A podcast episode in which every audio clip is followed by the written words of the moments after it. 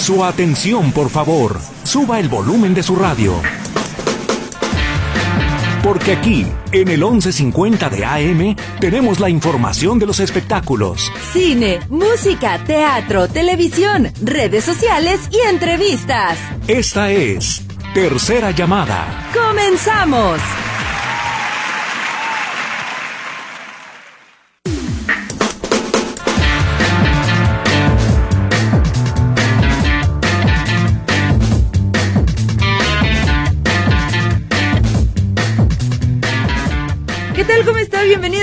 Todos ustedes a Tercera Llamada. Gracias por estarnos acompañando en este primer día de marzo. Acuérdense siempre, como lo empezamos, lo terminamos. Oye, no. Bueno.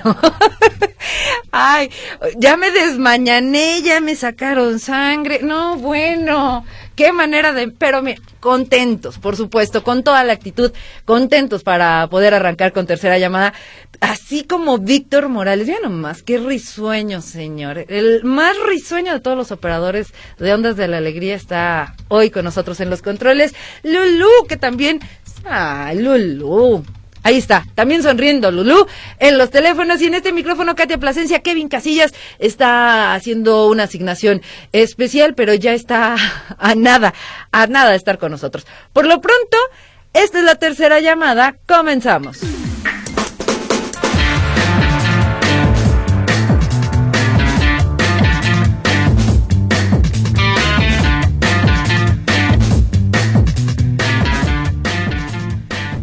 Oigan, eh, bueno, en un ratito más Kevin Casillas nos va a estar presentando su trabajo especial de Irma Serrano, la tigresa que falleció el día de hoy. Fíjense que se da a conocer esto alrededor de las eh, nueve de la mañana, en el que pues se menciona o nada más se decía falleció, pero no se sabía ni de qué. Ya indagando un poquito más, es su propia sobrina, la, sobrina de Irma Serrano, la que la estaba cuidando y estaba pendiente de ella allá en Chiapas. Es quien da a conocer que Irma Serrano comenzó a sentirse mal eh, y eh, la llevan a un hospital. Pero en ese hospital, al parecer, estaba como que no muy capacitado, no tenían aparatos especiales y demás. Y entonces deciden trasladarla a otro hospital. En ese, en ese otro hospital eh, le dan oxígeno, la estaba atendiendo el doctor, pero cerca de la una de la madrugada le da un infarto fulminante y fallece. Eh, según la sobrina, ya le estaban velando en Tlaxcala y eh, algo, algo extraño, porque, bueno, no, no habían pasado ni siquiera ocho o nueve horas cuando ya, ya le estaba, decía que ya le estaban velando. Ella pedía, a ver, no sabe de qué manera lo va a hacer, pero lo quiere lograr y creo que es una buena iniciativa el trasladar por lo menos los restos de Irma Serrano a la Ciudad de México y poder hacer un homenaje en el Teatro de la Tigresa.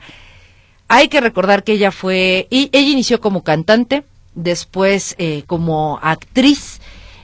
Una vez retirada del mundo del espectáculo, se va a la política y bueno, pues tantas cosas que hizo Irma Serrano. Sí, también hizo algunas películas de ficheras y, demás. Pero bueno, pues el día de hoy nos sorprendió absolutamente todos con su fallecimiento. Insisto, tenía 89 años de edad, pero no sabíamos que estuviera, que estuviera enferma o que se sintiera mal. Pues sí, ahora un infarto fulminante eh, le quita la vida. Alfonso Poncho de Nigris fue el primero que da a conocer esta noticia a través de redes sociales, después le sigue la Andy y bueno, poco a poco famosos se han ido sumando a dar el pésame a la familia de la tigresa, que también tuvo su polémica. ¿Se acuerdan cuando empezó el Big Brother con el Pato Zambrano, que si andaba, que si no andaba? Hace algunos años también decía que si estaba embarazada y que de quién era el hijo también tuvo sus escándalos, por supuesto. Y no soy monividente, pero aguas con la herencia de la tigresa. Creo que se viene una historia, no sé si de terror o de telenovela, pero se viene una historia con esta herencia de la tigresa. ¿Por qué? Porque deja arte, deja mucho dinero, deja ella tenía una, si no mal recuerdo, una pintura tremenda, hermosa. en su casa allá en Chiapas y esa pintura, bueno, estaba evaluada en millones de pesos. Y les aseguro que más de uno se va a estar peleando por ver qué es lo que va a obtener de, de Irma, Irma la tigresa. Así que, bueno, pues ya veremos. Descanse, descanse en paz la tigresa. Desafortunadamente, insisto, el día de hoy fallece. Pero bueno, vamos a ir a una pausa comercial porque les tengo una sorpresa. Se viene un grupo colombiano que ya comienza a sonar muy fuerte y van a tener presentación aquí. Por lo pronto, pausa y regresamos.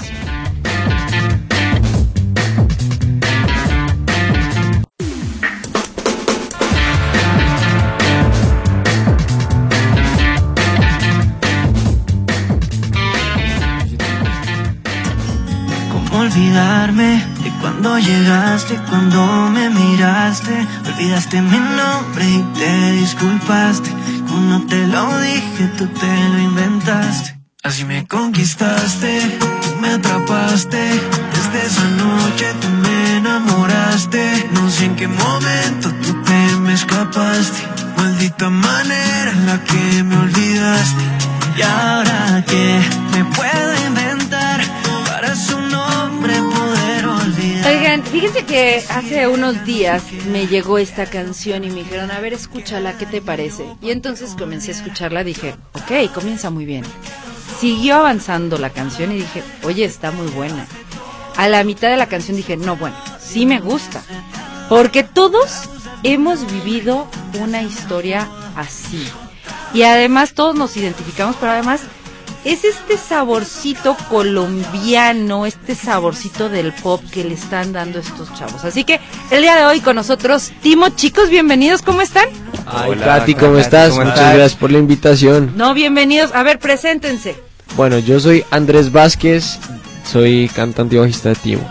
Alejandro Choa también, canto en Timo. Yo soy Felipe y toco guitarra y canto. Oigan chicos, ¿cómo se conocieron? ¿Cómo llegaron a, a ser Timo? ¿Quién les dijo, pues hagan un grupo y por qué Timo también? Bueno, la verdad es una historia medio chistosa porque fue, fue casi que de accidente. Eh, el señor, pues los tres, de hecho, estudiamos en la universidad, estudiamos música juntos. Y una de las tareas del- de, pues, de música era componer una canción de cero, que fuera algún género que nosotros quisiéramos. Entonces, pues obviamente había cosas más académicas, había un panel de jurados, llegó el momento de mostrar cada uno de sus obras. Y pues yo mostré un pop sinfónico, hubo amigos que hicieron sonatas para piano, hicieron reggae incluso. Y, y mi amigo Felipe quedó de último y no quería mostrar su canción porque había hecho un popcito que se llamaba Bebamos. Y lo había grabado en su casa a las 12 de la noche, como por pura procrastinación. y la cantó así súper pegado al micrófono para que los papás la escucharan. Y pues obviamente la mostró de último y los profesores casi que conteniéndose la risa. Pero a mí me gustó. A mí me gustó la canción y sentí que tenía futuro y le dije como, hey, eh, produzcámosla, hagámosla juntos a ver qué pasa. Y pues el grupo de amigos entre todos era, era esto, era hacer música en las tardes, reunirse en la casa de él, tomarse alguito. Y decidimos producirla y se la mandamos a unos amigos por WhatsApp. Y ahí fue que se viralizó la canción. Oye, a ver, esto me llama la atención. Ojo, ¿eh? Aguas. Mm, Se juntaron aguas. con, con el inteligente, el creador, para, para pasar las materias. Aguas. Ah, inteligente el señor, claro. Entonces, a ver, muchachos, ¿cómo le hicieron para este, este tema, sobre todo tu apodo? ¿A quién le llegaron? ¿A quién le rompieron el corazón? ¿Cómo fue la historia? ¿Y cómo es que justamente llegan ya con, con este sencillo a México? Bueno, pues resulta que Alejandro, eh, aquí Alejito, le rompen el corazón, ¿no? ¿Tú recuerdas cómo se llamaba? Eh, ¿Quién? La que le rompió el corazón. Ay, no, no me acuerdo. Porque te contesté chismecito Sí, antes de empezar la entrevista. Pero no me acuerdo de la niña. Pero sí le, le Salma, decía Salma. Ale- Salma, Sal. correcto. Pero te decía Alejito. Alejito, exacto. Y entonces Salma y Alejo eh, eran novios hace muchos, muchos años y duraron muchos años juntos. Y eh, pues Alejito se acostumbró a que todos los llamáramos Alejito, ni siquiera Alejo, o, sea, o Alex. Nosotros le decíamos, hey Alex, ¿qué más? Y él, no, llámenme Alejito porque mi novia me llama Alejito. A ese nivel, puedes creer, Katy. Y simplemente cuando ellos terminan, evidentemente ya no, hay, ya no, ya no está esa persona que te va a llamar con todo el amor alejito y, y esa fue como la inspiración, la fuente de inspiración para que después nosotros podamos sentarnos los tres a sacar adelante esto. ¿Por qué utilizarla esta canción como carta de presentación para Guadalajara? Porque creo que aquí en Guadalajara es la primera canción que escuchamos de, de Timo. Mm, Yo siento que es una canción muy universal. Es un sonido muy colombiano, porque está basado en el vallenato y tiene esta guira y la caja vallenata. Pero creo que aquí todos nos hemos sentido identificados con esa ruptura y cuando cambian todas las cosas y todo ese lenguaje que tenías con la pareja y todas esas costumbres que tenías con ella y cómo se desvanecen y que al final son dos desconocidos más, ¿no? Entonces pierdes tu apodo y pierdes todos los recuerdos lindos que tenías. A ver chicos, este tema de tu apodo, ¿qué sencillo es? Es el sencillo, el número del sencillo, dices. Uy, yo creo que en nuestra carrera puede ser el número 15, creo, número... Sí, la carrera, o sea, a lo largo de toda la vida ha sido por ahí el 15 o el 16, solo que al inicio, pues antes de contar con un equipo, pues nosotros sacábamos música que Katy te digo que las, la grabamos con un micrófono súper guerrero y no, no pagábamos un estudio, sino que cogíamos nuestros colchones para dormir y los levantábamos para que Claro. para evitar las reflexiones del sonido, ¿no? Similar a, a cómo Ajá. estás aquí acomodado este cuarto y eh, ahí grabamos nuestras primeras 10 canciones o algo así, 11 canciones. Luego cuando empezó a crecer el equipo de Timo, pues empezamos a contar con otro estudio y, y poco a poco fuimos creciendo, pero pero sí. Y Y entonces, ¿cómo llega la disquera? ¿Cómo llega la internacionalización para ustedes? ¿En qué momento llega? Alguien los descubre y comienza a decirles, no, ustedes deben de ir para arriba. Si la disquera llega, ponle ya después de nosotros empezar como 10 a, de, disque 10, dos años después, perdóname.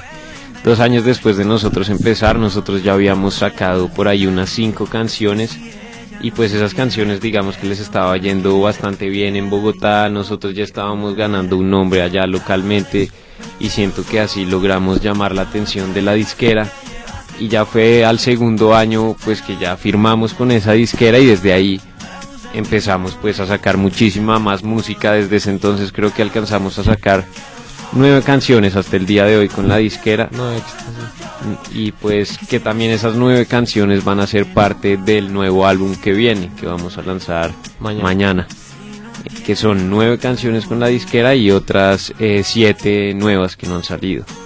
Oye, ¿y el disco cómo se va a llamar? Se va a llamar Estemos donde estemos. De hecho la historia es bellísima. ¿Sabes por qué estemos donde estemos? ¿Por qué? ¿Por qué crees? Pues porque donde estemos no los vamos a encontrar. O sea, sí, pero no a ver, Es entonces... una buena Pero medio Simón. A ver, como sucedió es que estábamos en nuestro primer show Ujú. en Quito. Nuestro En primer- Guayaquil. en Guayaquil. Y en general era la primera vez que salíamos de nuestro país. Entonces vamos a Guayaquil con un equipo mucho menor, ¿no? En Bogotá, cuando hacemos conciertos, podemos ser un equipo de 15, pero a Guayaquil los tuvimos que ir con nosotros tres, más otros tres personas. Así, guerreros. Y empezó a fallar en la mitad del concierto, Katy, el computador. Y el computador de, en un concierto es casi que el cerebro. Ahí están las pistas, ahí están las guías. O sea, es muy difícil avanzar sin un computador. Entonces, hacemos una o dos canciones más sin el computador. Pero es, el concierto de verdad pierde, pierde en picada el nivel. Y nosotros estamos tratando de quemar tiempo. Yo me bajo al público a hablar con ellos. Porque nos dicen, quemen tiempo, quemen tiempo en los, en los audífonos y no, y o ya pasaron como 20 minutos, entonces llegamos y decimos, señores y señores, disculpen, pero tenemos que cerrar el telón por, porque tenemos una falla técnica, bla, bla. Entonces lo cerramos y por supuesto, Katy, yo siento que me vas a entender que nos sentíamos abatidos, como si nuestro primer concierto en Guayaquil y salimos con esto, como si le hubiéramos fallado a la, a, a la bella gente que nos escucha en, en Ecuador, ¿no? Y entonces es, es difícil volver a abrir el telón para nosotros, al miedo nos está ganando en la cabeza y entonces eh, llega, abre el telón y solo quedan dos canciones para acabar el concierto. Entonces hacemos una muy bajos de energía y en la última, cuando yo ya me sentía como, pues los tres nos sentíamos tirados en el piso, llegaba, llegan todos los fans, todo el teatro y saca un papelito que dice, Timo, estamos con ustedes, estemos donde estemos. ¡Wow! No, pues por supuesto que nos ponemos a llorar ahí a despalfarrar lágrimas en la mitad del escenario y después cuando venimos a México al foro Indie Rocks sacan ese mismo papelito y los fans simplemente ellos se apropiaron de el estemos donde estemos, o sea, nosotros no tenemos por qué tomar ningún crédito de sí, lo pusimos en una canción, o sea, ellos ellos fueron los que llevaron el estemos donde estemos a otro nivel y luego a, a Ciudad Tal aquí vamos empezaron a sacar esos papelitos y bueno, pues ahora es, es mucho más de ellos que nuestro, ¿no? Entonces es más como, como un regalo para esa gente. Claro, porque este es un homenaje entonces a todos esos fans que han estado en las buenas, en pero las- también en las las malas. Correcto. Así es. Ya me imagino, bueno, sentían que ya sus carreras se había acabado con ese apagón. Uy, eso fue horroroso, te Fue terrible. Oigan, chicos, pero además mañana tienen concierto aquí en Guadalajara.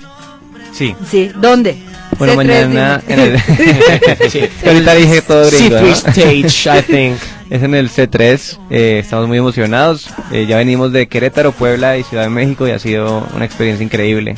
Además que mañana va a pasar algo muy curioso y es que va a coincidir justo con el lanzamiento del álbum, ¿no? Entonces va a ser una fecha todavía extra especial.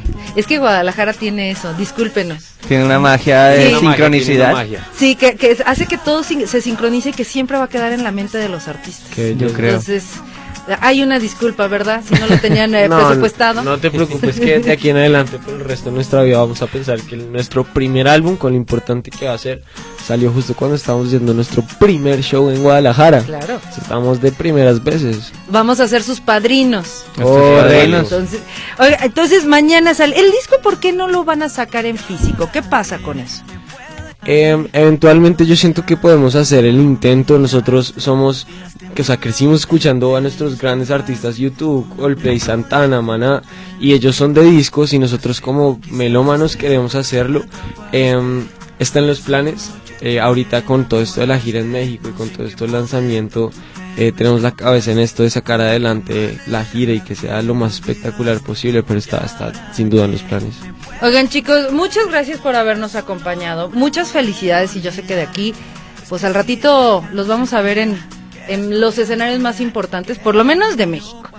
Ya a nivel internacional, síganle chambeando, muchachos, pero van para allá. sea, Yo toca sé que ahí van para allá. Muchas gracias. Muchas Muchas gracias. gracias. Y a los- eh, las redes sociales para que lo sigan.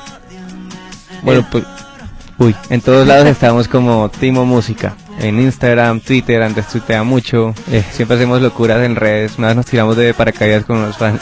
Ok. Entonces síganos, Timo Música en todo lado. Ahorita lo seguimos. Sí, allá, allá está toda la información frente al concierto de mañana por si aquí alguien que esté en, en Radio Metrópolis y así cómo, cómo llegó el concierto de esta gente, bueno pues Timo Música, ahí hay un link, ahí se pueden meter últimas boleticas y les prometemos que lo van a disfrutar tanto como Katy, que justo antes de entrar al aire estaba cantando nuestras canciones. Claro, y ahí vamos a estar cantando mañana, para, nomás para ganarte la apuesta. Sí, es que para la gente que no sabe apostamos que para mañana tenía que cantar tres canciones de principio a fin o si no era una mala amiga, No, y si no, y si no ¿tú me- ¿qué me tienes que pagar? un ajiaco Ahí está. o chicles. Ahí está. No, a Giaco quedamos. A ver dónde lo sacas. Pero bueno, gracias chicos. Gracias. Y nosotros vamos a una pausa comercial. Regresamos a tercera llamada.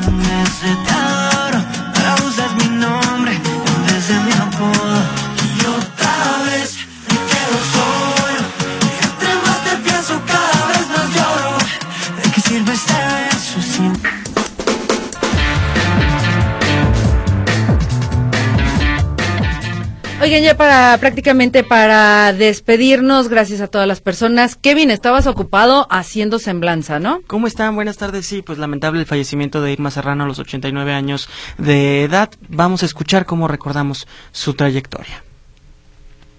que he sido muy feliz en la vida, eso se lo debemos a Dios, y que quiero seguir con ustedes muchos años todavía. hasta la tumba La tigresa, Irma Serrano, murió a los 89 años de edad. Nacida en Chiapas en el año 1933, inició su carrera como bailarina de un grupo coreográfico. Años después, buscó la oportunidad en el cine mexicano, teniendo apariciones especiales en películas como El hijo de Gabino Barrera, Los amores de Juan Charrasqueado, La Martina y en varias películas de El Santo. El santo, el enmascarado de plata, el famoso luchador. Un farol, bravucón, como todos sus calles.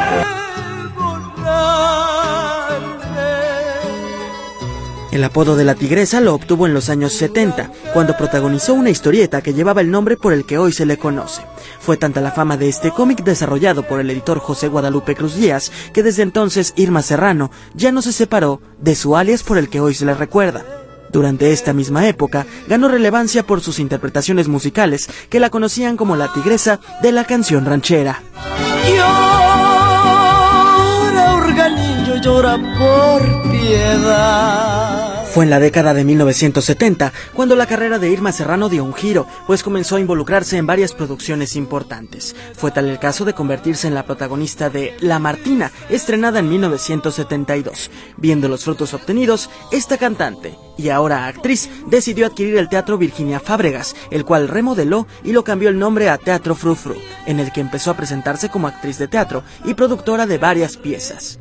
Años más tarde, este recinto le traería cientos de problemas legales, pero la tigresa cumplió su voluntad y lo conservó hasta el último de sus días. Siempre lo llevaré en mi corazón y estaré con él, con mi teatro, con hasta el último momento, espero.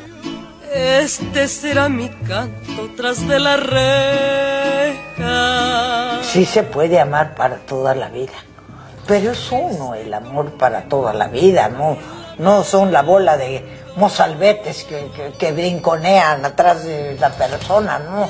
Sin duda, Irma Serrano estuvo envuelta en polémica por sus amores. Uno de los romances más sonados fue el de la tigresa y el expresidente de México, Gustavo Díaz Ordaz. Fue la misma tigresa quien confirmó que sí tuvo una relación amorosa con el protagonista de La Matanza de Tlatelolco. De acuerdo a esto, lo quería y la consentía mucho, incluso le regaló una casa en el Pedregal. Sin embargo, su romance prohibido no duró mucho tiempo, pues en 1974 se dice que terminó su relación, luego de que la esposa del mandatario se enteró de su traición.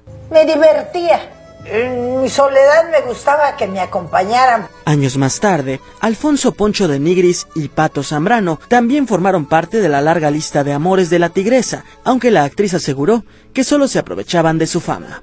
Miguitos que de repente querían eh, tener un, un hombre, un esto, y a mí se me hizo fácil decirle, sí ven, me sacó una fotografía contigo, sí ven, digo tal cosa de ti. Pero realmente nunca ninguno de ellos llegó a un, a un cariño, a un amor. Durante su trayectoria siempre estuvo envuelta en polémica, pues debido a sus comentarios sin censura, se hizo de muchos enemigos, aunque algo que agradeció fue que su familia nunca la abandonó. Que bocota tengo para contestarles y que pienso seguir dándoles data por un gran momento. Lo único que no quisiera desprenderme nunca es de mi familia. Mi familia es linda, bonita y, y, y no se han enfadado conmigo por nada de lo que ha salido de esta chula boquita.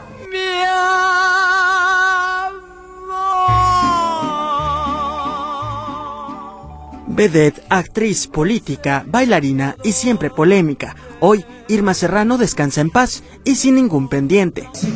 Creo que estamos en paz.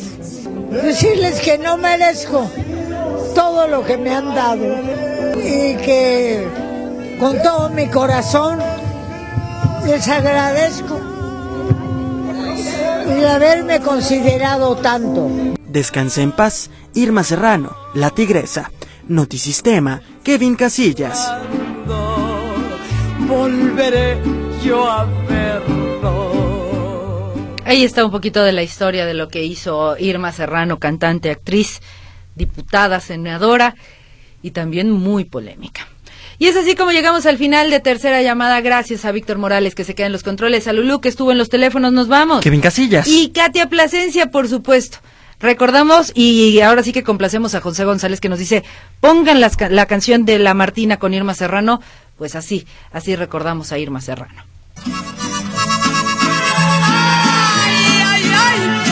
Martina.